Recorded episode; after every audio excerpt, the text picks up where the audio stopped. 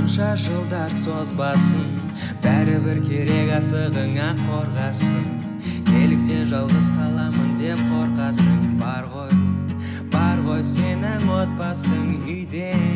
И одан кейін ну сыйға кетті ғой он тоғызда и жиырма бірінші ғасыр басталады дейді. жиырма бірінші ғасырда мультфильмдер короче біз көріп жатқан мультфильмдер что за понятие береді дейді психологтар. Вообще өйткені бірінші біз біздің балдар біз көретін мультфильмдер там белгілі бір тәрбиеге или там смыслға или посыл бермейді дейді да.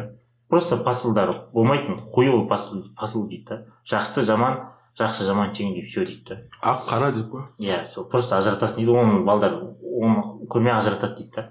И просто мультфильм бірінші мақсаты ақша табу ғой дұрыс па? Ақша табу үшін бәрін істейді дейді да. И мысалы маша и медведь дейді да сол сол кезде шыққан короче бұл кітап. И популярен дейді да бүкіл кішкене балдар көреді дейді. Үлкен балдар емес вот именно жеті жасқа дейін жаңағы ше жеті жасқа дейін балдар көреді дейді да. Бәрін қолынан бүйтіп көріп отырған смартфон көресің ғой. И олар не көреді дейді да мысалы. Жақсы аю көреді дейді да жақсы мейірімді ше өз өз өзіне өз өзін қамтамасыз ететін жұмыс істейтін тамақ жасайтын үйіне қарайтын өзіне қарайтын ше. И ебанашка бір кішкене қыз болады дейді короче еркелеп кеткен ше. Ана аюдың зайбалын шығарады дейді ана аюдың типа добротасымен типа пайдаланады короче тамағын жейді үйін жинамайды. Шығып кетеді там білгенін істейді жылайды бір нәрсені алады одан балдар не үйренеді дейді да мысалы. Конечно андай не ебанашка біреу пайда болады дейді да иә анау ма менің қалың малым бес миллион дейтіндер пайда бола ма?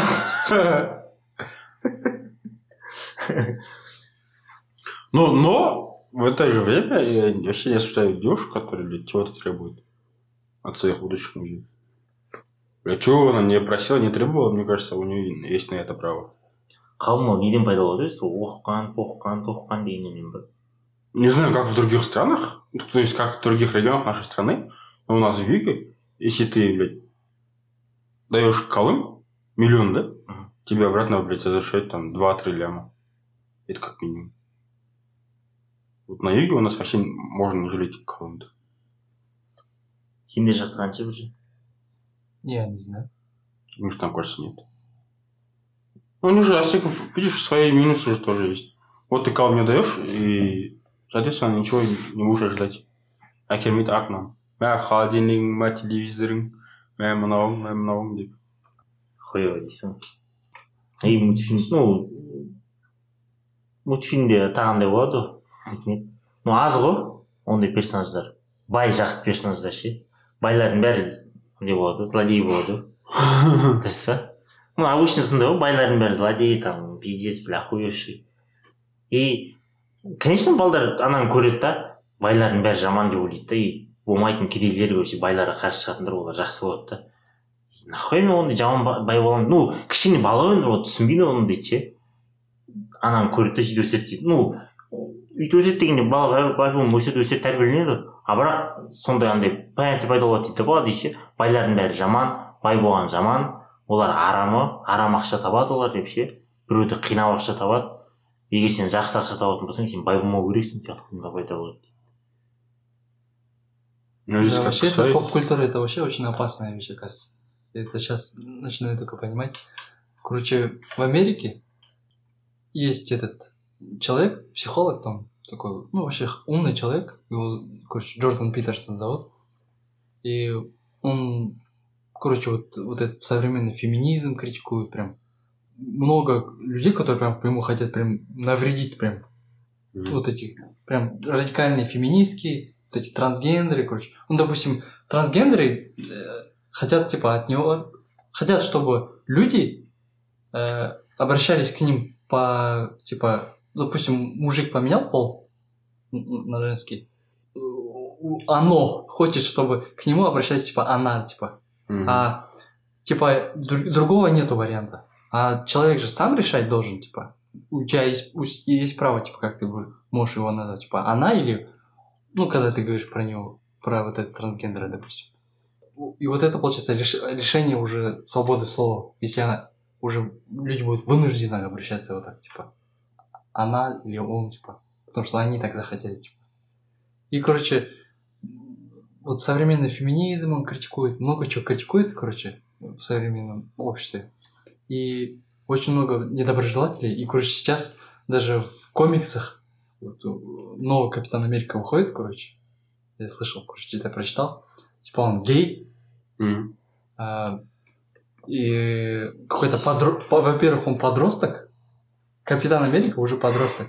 Гей. Какое воспитание это уже даст, детям, которые это все поглощают? И во-вторых, там главный злодей, короче, красный череп, он типа вот эти использует цитаты вот этого Джордана Питерсона, типа, уже против него настраивает уже, уже, получается, с детского возраста, представьте себе. Это его уже сделали злодеем, да? Да, да, да. Ну, и прям его, его цитаты, видишь, типа, такие же, типа, он использует такие слова, типа, хаос и порядок, типа, всякое такое. И прям вот этот э, красный череп там тоже использует. Так, Уже, короче, политика уже начинается с детского возраста, прикинь, уже туда, оттуда им закладывают, типа, и, и уже и вот эти дети будут считать, что э, вот это вот неправильно, допустим. и- ну иә жаңағыдай Получается, өйтіп айтатын адамдар красный череп олар жаман зұлым дейді Это а вот гейлер жақсы деп И в фильмах про Капитана Америку там же были слова? Вот Красный Череп говорил, типа, у тебя была возможность стать богом, вообще. Мгм. Или там, сказал Тансу, тебе никогда не быть богом, вообще. Мгм. И типа там говорится, будут такие слова. У тебя была возможность стать натуралом, вообще. Или там, тебе никогда не быть натуралом, вообще, Танос вообще. И Танос такой, блядь, чё, блядь? ты не поймешь натуралов деп Танос уже геноцид вообще. Всех, вот, половина, Да, все, да, всего да. человечества, типа, одним щелчком стало этими все трансгенами, короче. Или все стали пидорами, короче. андай клубта отыр дейсің ғой білесің ба стеклин финалдың темасында басталды білесің ба сол кезде натуралдар отыр дейсің ғой бля дай вообще бля депресняк па уже Уже Бля, трахаться не с кем не по. бірімізде біз де сондай болып кетеміз ау деп ше амал жоқпыз деп Ну, не знаю, блядь. Нет, вообще, у нас же мультфильмы всякие, много сказки такие, где реально чморят этих богатеньких. Но, немного ғой там большинство сондай ну, ғой большинство так. Ну, в нашем обществе, не знаю, как там в других странах, как в других обществах, как было, я не знаю, но в нашей стране, в нашем обществе, вот 19, 18, 19, 20 век есть, у нас, можно сказать, все богатые были хорошими людьми. Потому что все наши люди, есть же такие известные наши ақындар, жазушылар, такие государственные деятели же есть, они все, все до единого, они были родом из богатых семей. Мгм. Потому что у бедных семей не было возможности получать должное образование, воспитание. И Они все были богатыми людьми. Это вот среди них вышли такие великие люди, которые нам придавало мужество, воспитание, грамотность, цель в жизни, мотивацию, стимул какой-то. Это они вот среди них вышло, и они нам давали Вот алтын царин, который біздің бірінші ұстазымыз бар ғой Мгм. его называют даже вторым Аристотелем. Это все они вышли из таких богатых семей. ты имеешь в виду уже в 20 веке? Да. Просто до этого были г- очень много аханов, которые вышли из, из да Харсикфи. не Ой, их не назвать ахынами, они все такие не жаңағы братан, той тойлап не, жүріп братан. саралар ғой олар. Не, братан. Не-не-не. салт серілер ғой Не-не, это те люди, которые, которых хан, ханы держали возле себя и советовали с ними. ну блядь не изыскать что ли? Блядь какой-то бумага неден шыққан Нет, Харсикфи шыққан. наоборот онда не просто айтып отырсың ғой олардың әке шешелері ал- байлық қаяқтан тапқан деп ойлайсың. А? байлықты қаяқтан тапқан деп ойлайсың. Нет. поколение олар поколение. әке шешелері не важно я, я говорю про именно людей которые вышли. Они-то вышли из такой семьи потому что у них блядь воспитание такое было. Их типа они детей не учили эти богатые люди не учили своих детей там дальше чморять дальше грабить людей этих бедных Мгм. вот они вот у них же тоже воспитание было они же не строили просто из себя они же тоже от чего-то там получали все эти всякие фундаменттерін не енді олар жақсы адам деп жатрсың ба ну да ну қазіргі мысалы байлардың балдары ше олардың да кінәлары жоқ қой Казахские байлардың балдары уже другое дело. Но в 20 веке все наши богатые люди, они были очень хорошими людьми. Я считаю. Ну, қазірде де бар братан жақсы өздері өте білген олардың да балдары жақсы Да, есть. Ну, просто я говорю, а про эти сказки, мультфильмы есть всякие? Вот именно про это 20 века, где чемрет очень картинки. мындай болған короче жиырмасыншы ғасырда братан барлық бай адамдар жақсы болған деймін емес большинствосы жақсы болған арасында долбоебтар да болған братан оқыдық қой кітаптарды Ну, блядь, исключительно везде есть. а вот екеуінің орнына ауысқан просто қазір меньшинство жақсы большинство жаман просто ал бұрын большинство жақсы болған меньшинство жаман болған Ну, мне кажется, здесь вы опять вот это не учитываете ошибку выжившего и ошибку систематическую ошибку умершего. не ну, нам, э, нам вот эти истории известны, как вот они, типа, люди такие были с богатой семьей и, типа, стали такими хорошими. Но нам же неизвестны те истории, где вышли долбоебы какие-то из богатых семей. не я Может, в то время было тоже до хрена. Но Тражесков тоже есть, кстати. Тражесков вообще он в детстве жил в тюрьме рядом со своим отцом. И там этот начальник тюрьмы его взял к себе, воспитал, дал образование, и он стал таким человеком великим. Тражесков считается вот исключением. Он не был из богатой семьи. Не айтып отырмын жаңағыдай мына олардың әке шешелері мысалы бір жазушының әке шешесі әкесі қайдан білесің? Бір мафиоза шығар кедейлерді бля, сойып андай қылып жатқан біз оны білмейміз. Баласы жақсы значит әке шешелері де жақсы өйткені әкесі жақсы тәрбие берді ал мына жақта әкесі пис адамдарды қинап Ну, здесь есть Абай Кунамбаев. Кунамбай такой жестокий кісі болған ғой. Баласын тоже билікке тартқан. Бірақ абай же не стал идти? власть. ну иә енді бірақ айтып отырып қоятын не білмейсің сен бәлкім жаңағы тарих бәлкім жылдың сен просто бай, байлардан жазушылар шыққан жазушылар жақсы болған деген білсең все болды олардың әке шешелері мысалы қандай болған екенін білмейсің ғой сен ал сенің ойыңша жақсы бала значит әкесі жақсы болған не факт братан жақсы жаман әкеден только жаман балдар шығады деген Не знаю, просто, может там просто сыграло то, что какое, в какое время они родились, может. Это, может, там сыграло. может Потому что надеяться, кроме них, было не на кого. Вот Болстар же есть, которые, люди, которые могут что-то создать, да? Всякие Болстар, ну, правители всяких маленьких или больших городов, они же все были э, сыновьями богатеньких людей. И кроме них надеяться не на кого было. Вот они, кажется, этого понимали. За счет того, в какое время там живут, или там, не знаю, за счет воспитания, не знаю. Просто они поняли этого и жили достойно. Они все, блин, братан, если они жили до 40, то это был подвиг даже, мне кажется. Жаңалық болған ғой. Они же все умерли молодыми. Ляпнули какое-то что-то лишнее против государства и такой сразу. сөздерімді тыңдашы сенің жалғыз анашы көріп сені толғайды. Ну по идее тарихта айтады ғой. Өзің еліңнің ұлы адам ұлы адамдарына кір келтірме деп ше? Бірақ олардың братан қара тірліктерін біз де білмейміз ғой. Не істегенде. Мысалы бірінші ұстазымды дейсің бірақ ол бірінші мектеп ашу үшін не істеген мектептің ішінде не істеген деген сияқты всякого там устраивал, дейсің ғой. Жақсы бірақ ол жағы да бар ғой братан.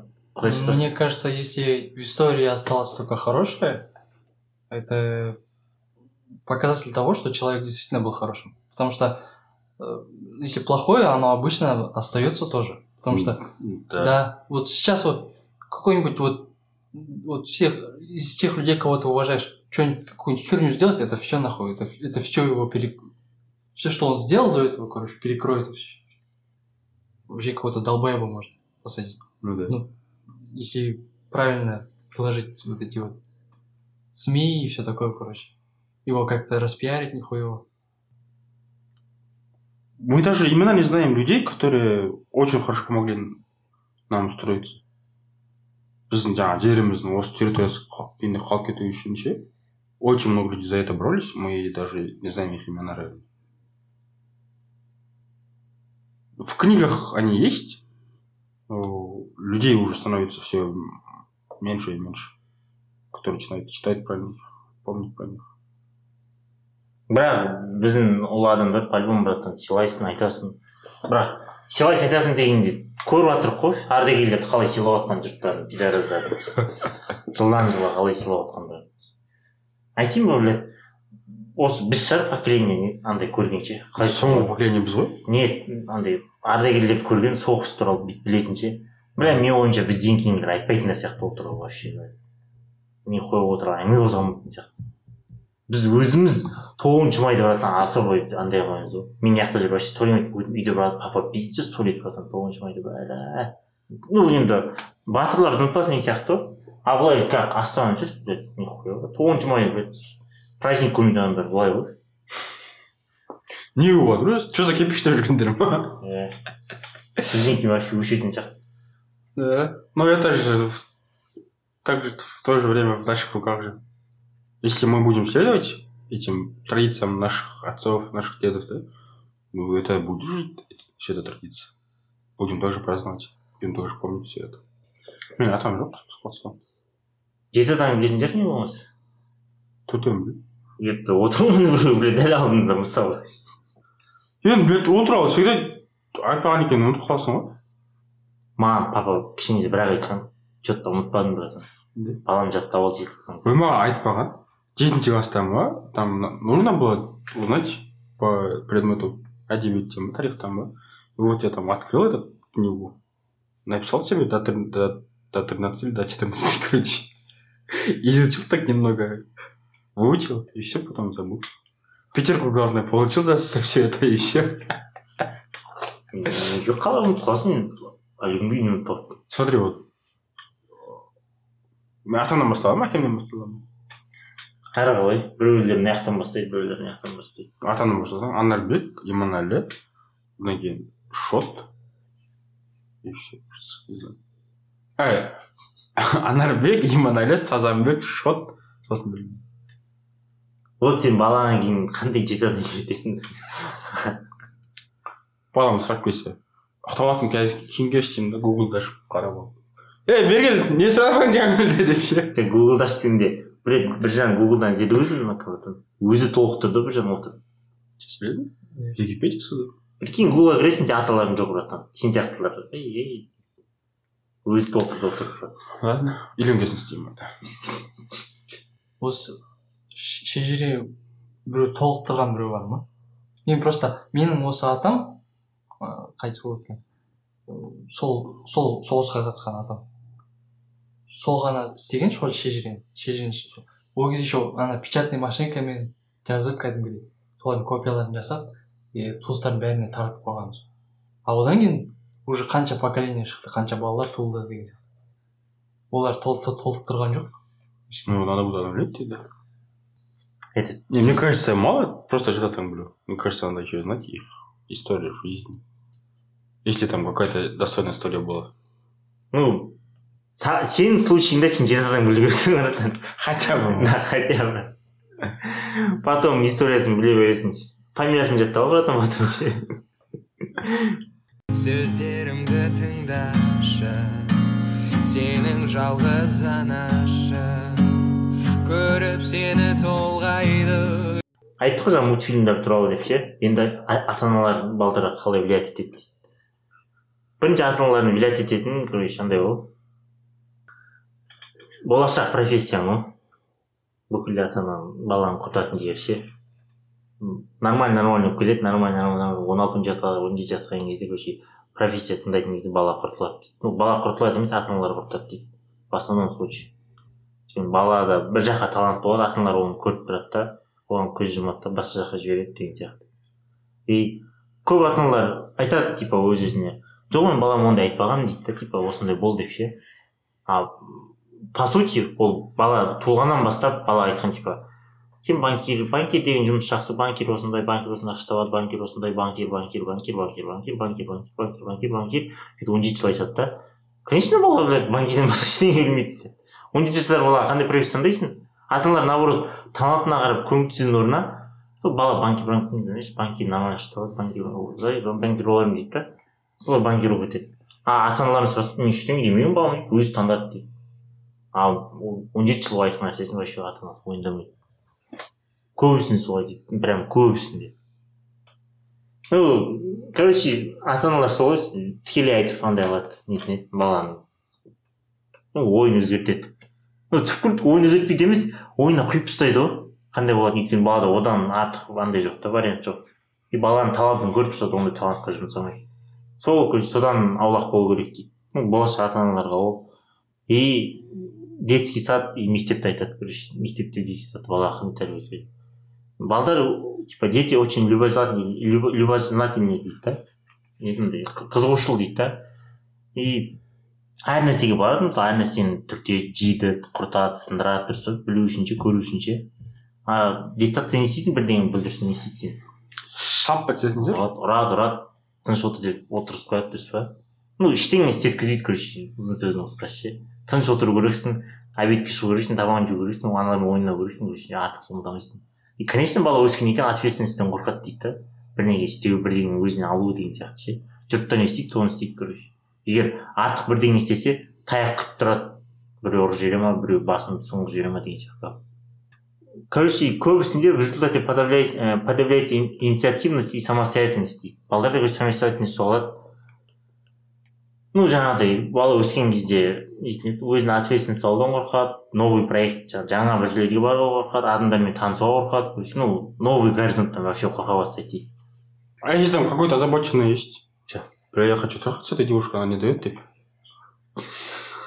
Детсадта ма давай.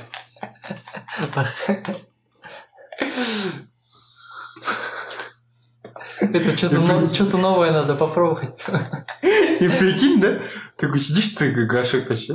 И так қасыңа бір қыз отырды да который ше ого деп ше че пойдем в туалет? Может сходим деп ше жүрсейші туалетке хотя ана сияқты азамат сияқты ше типа обрезание жасаған ғой азамат мұсылман ғой ше и потом маған айтты дейді да это типа мужик боласың типа это клевое деп ше нәрсе деп ол деп ше и потом садикте бәрі бір біріне пипискасын көрсетеді ше бәрі ше типа бәрі көрсетеді короче дейді бәрінде ондай не образование жоқ дейді менде ғана дейді бәріне қараймын дейді мен көрсетпеймін дейді да и горшокта отқан кезде бәріне бүйтіп қарап отырамын дейді да неге нихуевый нәрсе болса неге маған ғана жазады деп ше қалғандарына неге жасамады дейді да нихуевый зат қой дейді да мен түсінбейтінмін дейді да ше если это клево почему другим не делаете деп ше или горшокта отқан жерде анда отырамын дейді да не обрезание по нихуево не братан біраз аурудың алдын алады ғой Я- біраз я- аурудың алдын Я алады помню, когда у меня до обрезания, когда еще был, чего,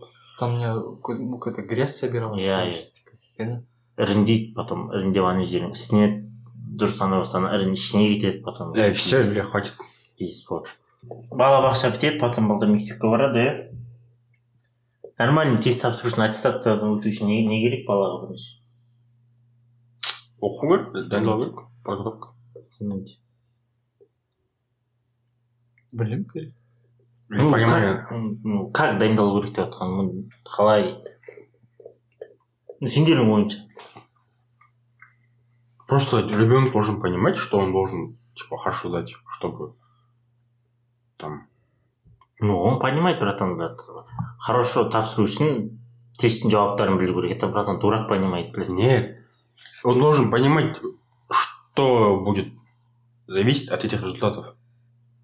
Мектепте барлығы жаттайды дейді короче просто тупо. Тестте келетін нәрселерді жаттайды бізде ұбт ға сөйтіп дайындап еді ғой не келетін тесттер келетін тесттер осылар осыларға ұқсаған сұрақтар келеді деп ше? А это бәрі братан өтірік өтірік емес болмайтын білім оның бәрі. Андай бар. Навал равикант дейтін бар тағы. Мен ең жақсы көретін предприниматель ол да айтады короче. Өйтіп оқудың қажеті жоқ деп ше типа осыған ұқсайды осыған ұқсамайды емес основаны білу керек дейді просто основаны ше. Основаны білсең любой нәрсені шешесің дейді. Мысалы там көнерген сөз жаңа сөз или там логарифм дегендер ше. Просто основаны түсіну керек дейді да. Қалай түсінесің ол сен проблемаң дейді. Егер основаны түсінсең қалғандары фигня дейді. Тақ тақ кете бересің дейді. А бізде оны өйтіп үйретпейді дейді. Бізде ұқсаған тест или там тупо жаттау керексің көп есеп шығару керексің сол кезде типа шынығасың дейді да. Нихуя көп есеп шығарсаң сен по любому ана математикадан жауап бермейсің. Өйткені основаны білмейсің.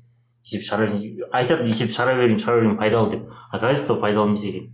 Басында типа основаны үйреткен кезде бала түсіну керек дейді. Егер основа нормально үйренсе нормально болады. А основаны үйренбей өсе заучка болып кетеді дейді. Ну өйтіп үйретудің қажеті жоқ дейді. И балада андай ой пайда болады. Әр нәрсені біледі біледі әр нәрсені. Бәрін құрастыра алмайды короче бір образға келе алмайды да. Надан біреу біледі надан біреу біледі надан біреу біледі надан біреу біледі. И основасын білмейді да потом оны құрастыра алмайды. Ол общий смысл көре алмайды да. Ну короче бала оқып жатқан мектеп оқитын кезде там тест дұрыс тапсыру там жақсы баға емес. Балаң сол нәрсені түсінді ма соны білу керек дейді. Сол мысалы бүгін не өтті мысалы балаң? Математика өтті ма или там геометрия өтті ма? Үшбұрыш деген не там ол не үшін не сондай сондай основаны түсіну керек дейді. Там есептің дұрыс жауабы деген сияқты хуйнялар қалады дейді ғой білмеймін біздің тарих мұғалімі нихуя болған прям қызық қызық қылып не ететін әңгіме қылып мыналар келгенде бүйткен короче мыналар мыналар сөйткен деп короче кеткен ба мыналар бүйтіп алдап кеткен деп біздікілер мынандай тактика қолданды деп. Ана мына битва туралы айтқанда қызығып қызық қылып айтатын кәдімгідей короче основаны білу керек и потом и я вот когда сам этот, ходил на всякие семинары, конференции, у меня же был свой как бы проект. Uh-huh.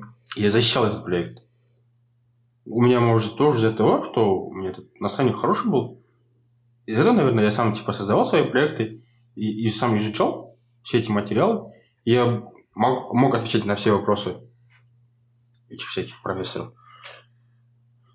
Ну, там были другие студенты, как я. Они, кажется, просто скопировали, там, у кого-то купили проект, и все, приходили, так и защищают, и задают, и останавливают, задают вопросы. Они такие не понимают. Хотя он полчаса назад, да, в начале своего проекта сказал ответ на этот вопрос, но он уже знает, о чем вопрос, о чем речь вообще не понимает. егер сен кішкене не болып жатқанын білсең де бүйтіп бүйтіп қылып кетуге болады ғой да мне кажется вот чтобы вот это вот основу понимал надо вот каждый урок когда начинается вот первый урок истории допустим. И учитель должен рассказать для чего мы это изучаем типа. Да вот, вот, вот это вот. как, где это нам пригодится в жизни кезде блин бір урок. Ықпас емес жоқ дегенге сатып қой я еще вспомнил. Когда я ходил на эти практики в школу же ходил в чемпионате уже. И там были такие учителя. Такие уже проходили в каких-то других странах. Они свою квалификацию подняли. Они такие преподают другим методом. Методом Оксфорда, методом Кембриджа, короче, что-то такое. И так короче, мне стало интересно, Мет... и такой метод... участвовал в этих уроках, и там нихуя такого нового, ничего нет такого. Ну, бля, просто херня всякая. Сен де барсаң метод типа ше бенджаминнен бірдеңе деп қойшы бенджаминнің артында там баха деп тұр ғой бах барасың да. Бенджамин б деп ше а кто такой б десе это баха деп ше барасың да. Пиздудан жаза беріңдер деп ше не ол десе өзің түсініп аласың да ше осы метод деп бір это, это, это же метод, который использовали в нашем универе. Вот, олардан мен үйреткен дейсің да иә бізде мектепте айтатын енді жазушылардың шығуы дейді мысалы толкин туралы айтады да жаңағы не дейді андай хроника нарнияның авторлары ше. Литература бар емес па бізде мектептегі литература ше? Қай бес жастағы төрт жастағы или там жеті жастағы баланы көрдің дейді да литератураны түсініп оқып саған понятиясын айтып берген дейді да мысалы сол программаны дейді да мен онда әлі көрмедім дейді да может бар шығар дейді бірақ олар гений шығар дейді да өйткені не үшін дейді да мектептегі сол жастағы кітаптар бала түсінбейді оны дейді. Мен өзім әрең түсінемін дейді да. Жеті жастағы бала қай жақтан түсінеді оны дейді да. Конечно ол оқиды оқиды түсінбейді оқиды оқиды түсінбейді оқиды оқиды түсінбейді. Охуй керегі бар бұны дейді да. Бәрібір түсінбеймін деген сияқты и потом уже бірінші практика болды дұрыс па литературадан ше? Дым түсінбеймін екен литература менікі емес деген ше. Потом өтеді өтеді өтеді өтеді өтеді потом нахуй литература бәрібір түсінбеймін а еще у нас такая же хуйня была? в школах когда нам типа дают домашнее задание какую-то блядь сказку там какой-то рассказ надо же было домой береді ғой и, и там оқып келуің керек болады да и ты должен мазмұнын айтуың керексің ғой но мы же блин мазмұнын айтпаймыз ғой мы же просто пересказываем то что читали и все да За это пятерку получай. А, мазмунный пересказ это не оно? даже? Нет. Это В друг- чем далеко разница? такие. В чем разница? Очень такие большая разница. В чем разница? Мазмун айту біз мы там типа должны выявить иә и секретный посыл, и это типа мы должны типа преподнести. еще А мы просто пересказываем то, что өзің читаем. тәсілмен айтып бер ғой короче әркім ше Своими словами. иә өзің қалай түсіндің деген сияқты ше өзің не қорыттың деген сияқты осыны сондай нәрсе айта бересің а біз тупо оқып айтып беремін деп жатыр ғой А может там автор типа посыл одного персонажа может сделал хорошим, а одного другого плохим, да? А может мы по- не понимаем это, может мальчик это, который читал, понимает по-другому. Может он считает этого плохого персонажа хорошим, а хорошего э, персонажа как бы плохим. Но мы же, ну, от нас же этого все не требует. Как ты понял, кто для тебя там хороший, кто, какой персонаж там тебе больше понравился. Нам же не задают такие вопросы. короче Мы не- просто тупо пересказываем, и за это пятерку получаем, и все. И ученики довольны, и учителя довольны. Не на этом. литература қиын дейді. Литератураны жеңілдету керек дейді. Оқиды дым түсінбейді түсінбегеннен кейін қызық емес қой мысалы дұрыс па? бір ойын ойнайсың ойын правиласын түсінбейсің саған қызық емес қой дұрыс па? Блять не үшін ойнап жатрсың деген сияқты. Цель жоқ. Сөздерімді тыңдашы сенің жалғыз анашы көріп сені толғайды. Сонда жарайды. Ол ол жағын жарайды түсіндік. А, балаға кітап оқуға қызығу- қызығушылық болу қалай істейсің сен? Ол жағы жазылмаған просто мектепте жазылған литературада слишком қиын деп. Ну жаңағы основаны келіп отыр ғой основаны түсіну керек деген ал былай оқуын қызық менің ойымша ну менің практикамда бала кітап оқу үшін ну как литература литература по любому андай ғой. Ертегі әңгіме әңгімелер ғой. Өзін жақсы көретін кітабын табу керек деп ойлаймын. Ол ол уақытқа дейін бала ештеңе оқымайтын шығар өйткені мен де жүрдім жүрдім. Там литературадан евгений онегинді оқыдық еще там қазақтың абай жолының басында бастадық. Ешқайсысы қызық емес вообще. Екі бет үш бет оқисың да жоқ потом хоббитті оқыдым мен. Просто үйден кітабын кітап оқып до конца бітірдім. Потом тағы оқыдым потом тағы оқыдым. И потом жайлап кете бастады уже. Потом жүргенде абай жолын оқып бітірдім қалай бітіргенімді блядь хуй знает. Еще война оқимын деп қоямын өзіме өзім блядь пиздец блядь он оныншы сыныпта какой война там елу жетпіске жуық персонаж бар өзіңе пиздец амбиция істеп қоясың ну мен сөйтіп ойлаймын жақсы көретін кітапты бірақ оны ешкім айтпаған просто өзім оқып сөйтіп жақсы көремін да содан мынау кітап оқымайтын жақсы көретін кітап жоқ просто. Мен мен сөйтіп ойлаймын менің ойымша мен мектеп кезек такой оқығанмын. Я просто остался. Мектеп кезде кітаптар емес пе? Мына абай жолы бес бет ше война и мир он бес бет ше универ кезінде братан дофига книг читал про историю. не прочитать это другое братан полный кітапты бітіру полный другое Э, Про это? Полный бітірдің ба Да. қандай Ты что, когда проект жасаған кезде қанша кітап оқып тастаған едің Что подготовить, блядь, ну қандай мысалы ең жақсы көретін кітабың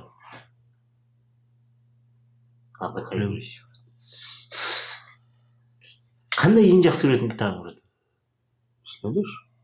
значит жоқ братан сен жақсы кітабын көретін әлі оқыған жоқсың сен жақсы көретін кітабың ну менің ойымша бір жаңа гарри поттер мысалы я говорю, что я уч- учил много, читал книги. Но любимого, кажется, все-таки нет. Ну, бәрі оқыған братан мектеп кезінде мен де көп оқығанмын бірақ прям айтады ғой бір жаңа кітапқа сүйіп оқу үшін не істеу керек жақсы көретін кітабыңды табу керек бірінші. Қаласың әлі? Бірақ Туп. мен гарри поттерға дейін да талай кітап оқысам маған кішкентай кезімнен кітаптар ал- алып берген андай детский сказка анандай көп алған оның бәрін оқып шыққанмын біреу біреу андай ну мен ойнадым ғой может хуй знает мен дұрыс емес шығар братан менің ойымша жақсы көретін кітап табу керек деп ойлаймын. Егер бір кітап қатты ұнаса потом андай Или там просто найди автора да какого-то. Ну, может или да. Соның буымен кетесің ары қарай. Можем да емес ә, есімде есіме түсті да, бірінші сыныпта сол неме мұғаліміміз қойып қойды ана аудио.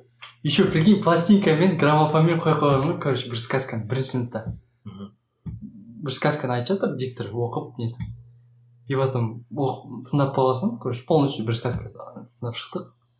И тыңдап болғаннан кейін мұғалім сұрайды ғой осы кітапты кім жазған?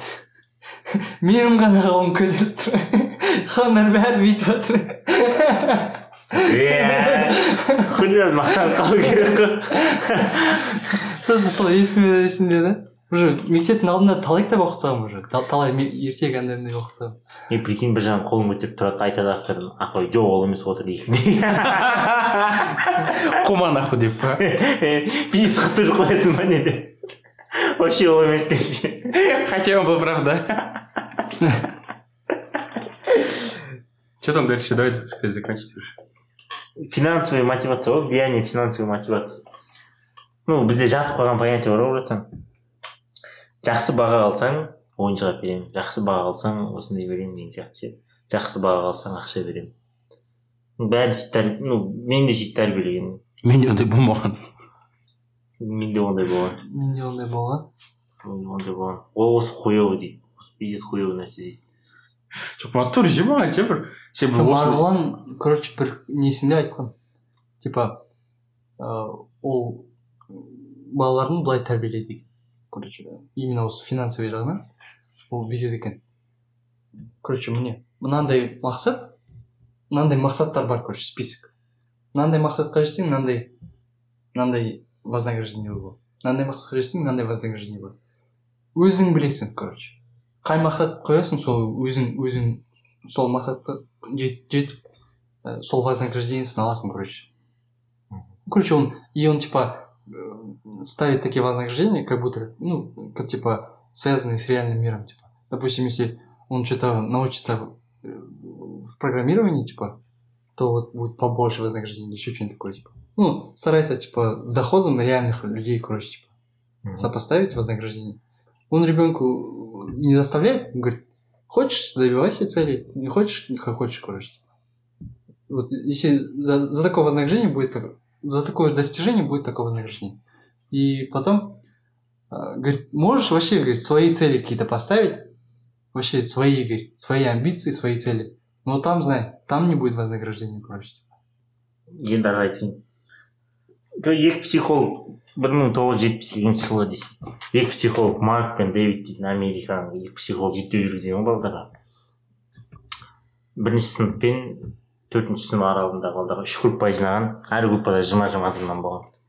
Бірінші группа ну андай қылған задача берген сурет бергенше осының суретін жасаңдар осы задачаны шешіңдер. Он доллардан береміз деген. Екінші группаға просто задача берген сурет салыңдар деген и все болды үшінші группада сөйтіп айтқан да. А вот екінші группа салып болғаннан кейін он он доллардан алған нежданчик алған да ше. Үшінші группа ештеңе алмаған. Просто салып берген и уақыт өтеді сондай береді береді береді береді береді береді. Екі жыл бойы сөйткен да екі жыл бойы прям ше. Потом бір күні короче бірінші группаға балдар айтады. Осыны істеңдер осыны істеңдер. Бірақ ақша бермейміз дейді анда нихуя настроение болған короче біреу ішім ауырып жатыр үйге қайтамын там хуйнялар басталған короче біреу басым ауырып жатыр мен түсінбей жатырмын шығарғым келмейді деген сияқты сылтаулар басталған өтірік сала салу өтірік қате жаза салу деген ше. А вот екі мен үш үш до конца істей берген екі екі екі де до конца істей берген. Ол бірде бар бірде жоқ деген сияқты хуйня қойды ғой сонда. И соңында келген кезде анау бірінші группадағы балдар нихуя шешпеген ғой ақша бермей нихуя ештеңе шешпеген деген ал үштегілер істей берген істей берген істей берген бұл жердегі типа айтқан соңғы мақсат короче балдарда андай болады дейді да вдохновение бар емес па типа жақсы көретін ісін типа до конца істеу деген сияқты ше. Не только ақшаға байланысты өйткені бұл өмір ақшаға байланысты емес дейді да. Егер сен өзің жақсы көретін тірлігіңді до конца ебашь ететін болсаң по любому сенде ақша болады дейді. Анау бар ғой. Мысалы айтамын ғой путь бушидо путь бушидо деп ше. Вот. Главный путь дейді ғой. Алдыңа мақсат қоймау керек дейді. Егер мысалы сен алдыңа астанадан үш бөлмелі квартира аламын машинам болады бес жүз мың айлығы бар жұмыс жұмысым болсын десең ол мақсатқа жетесің сен по жеткеннен кейін істейсің дейді да. Дальше бір мақсат қоясың дейді оған жетесің оған жетесің оған жетесің мағынасы болмайды дейді короче. Уже сен екі үш мақсаттан кейін заебалың шығады дейді. А вот путь короче бар емес пе? Путь ше осы. Мысалы сен жақсы көретін ісің ше ол өміріңнің соңына дейін барады дейді. И осыны сен істеп жатқан кезде параллельно саған просто ақшалар келеді. Просто параллельно сен ақшаны қаламасаң саған ақша келеді. Или екінші вариант. Пиздец бір охуенный цель қою керек дейді. Прям блядь жету пиздец мысалы илон маск марсқа барайын деп отыр сондай цель қою керек дейді короче тоқсан тоғыз процент цель орындалмайтынын сен білесің ше блядь юпитерге барып тұрамын дейтін сияқты цель ше орындалмайтынын білесің бірақ блядь цель короче сен ебашь деймін осыны или сондай цель қою керек дейді. Хули цельге жете алмайтынын білесің өмірің солай может жететін шығарсың дейді да. Жетсең вообще пиздец боласың ғой дейді да. Ал жетпесең блядь ақшаң бар үйің бар бәрі бар дегендей ше ой жаңағы салыстырып жатыр да только ақша үшін жұмыс істейсің или типа нет өзіңе ұнайтын тірлігіңді до конца істейсің деген сияқты. И только ақшаға қарамаңдар деп жатыр ну мына жерде сөйтіп жазған. И ана айтқан рокфеллер туралы айтқан джон рокфеллер. Білетін шығарсың кім екенін первый магнат иә. Триллионер шығар қазіргі андай бойынша бірінші не триллионер дейді ғой. И сол балдарын сөйтіп тәрбиелеген короче бір нәрсені істесең саған ақша береміз. Деп бір нәрсені істесең ақша аласың. Мынаны істесең ақша аласың. Үй жинасаң ақша аласың. Ақша потом бір біраз сатып беремін ну короче материальный и финансовый вознаграждение только оларда. И екі қызы өскен өскен бір қызы короче психбольницада жатыр короче. Бүкіл состояниеміз банкрот болдық банкрот болдық деген аурумен короче. Ақшалар көп бірақ банкрот болдық дей береді. Екінші қызды короче вообще қуып кеткен блядь уже наркоман болып кеткен дейді. И потом билл гейтсті алады. Билл гейтс короче балдарына он үш жасқа дейін балдарды прям загруженный өмірін сүру керек дейді. Балдар прям өмір загруженный болу керек дейді. Бірақ смартфон ұстамау керек дейді. Там смартфон қымбат сағат қымбат машина қымбат бірдеңе ондайға вообще жолатпау керек дейді.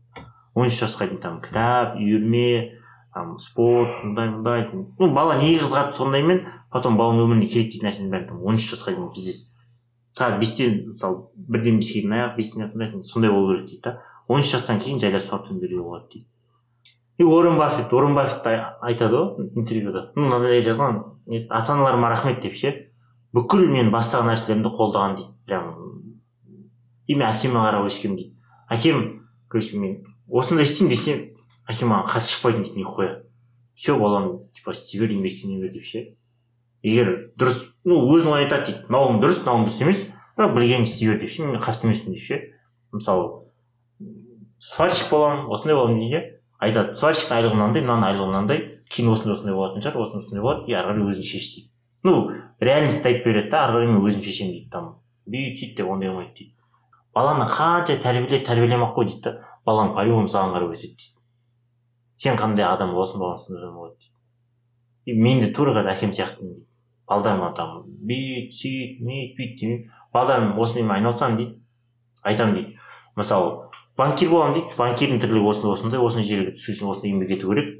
И потом айтады мысалы модель боламын дейді. Модель болатын үшін дейді баласы ары өзі таңдайды короче ну короче жаңағыдай дұрыс қой братан финансовый ше.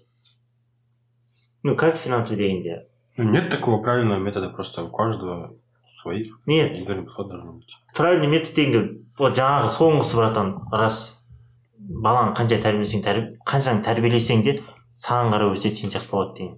Өзіңді тәрбиелеу керексің деген ше ну да. Вот сен шегесің. Сен боқтайсың десең ана бар ғой еще ауызға ал дейсің. Бір алқаштың екі баласы болған ғой ше?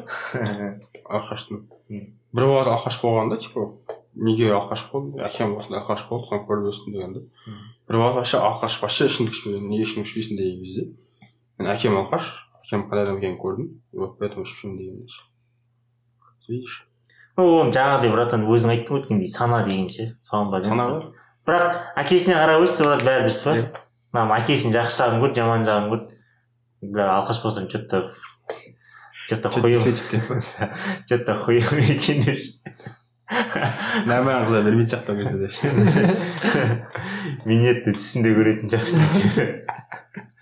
хрен кто мне будет отсосать деп ше андай бар ғой не дейді жаңағы стендап көрдім да айтады ғой қыздар пиздец офигели дейді да спортпен айналысатын бойы ұзын әдемі өзіне қарайтын типа финансовый жақсы машинасы бар үйі бар не өзін әдемі не өзін жақсы ұстай алады. Столда жақсы жақсы сөйлей алады манерасы бар ағылшынша білу керек. Пиздец қыздар мынандай спрос дохуй болып бара дейді да. Бізде спрос біреу ақ қана дейді да глотать дейді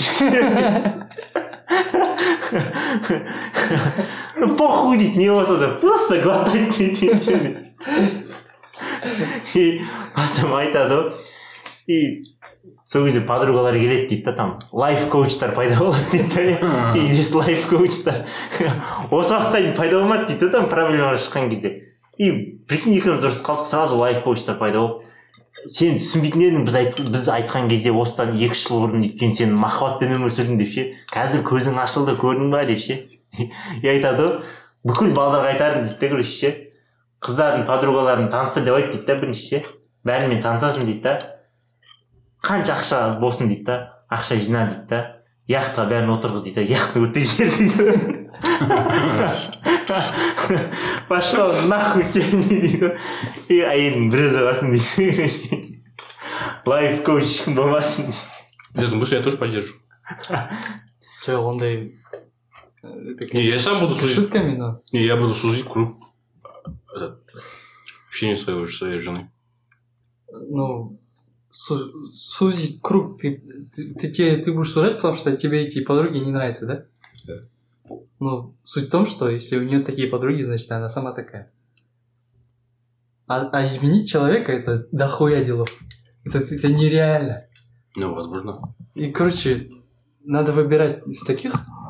Вот ты знакомишься с подругами девушки? Вот девушка тебе нравится, с ее подругами знакомишься? Если вот эти девушки такие нехуевые, ее, ее подруги, что настолько нехуевые, что ты мог бы, если не знал свою девушку, другую, любую из них взять, ну, себе жены как бы. Только в том случае ты должен встречаться. Если ты понимаешь, что у нее подруги ебанашки какие-то, тебе лучше не встречаться с этой девушкой. короче. тек сен сөздеріме менің мен сені алдамаймын бұл ғажайып әлемнің. Өлеңі тоқтамайды бро қара көздеріме қара.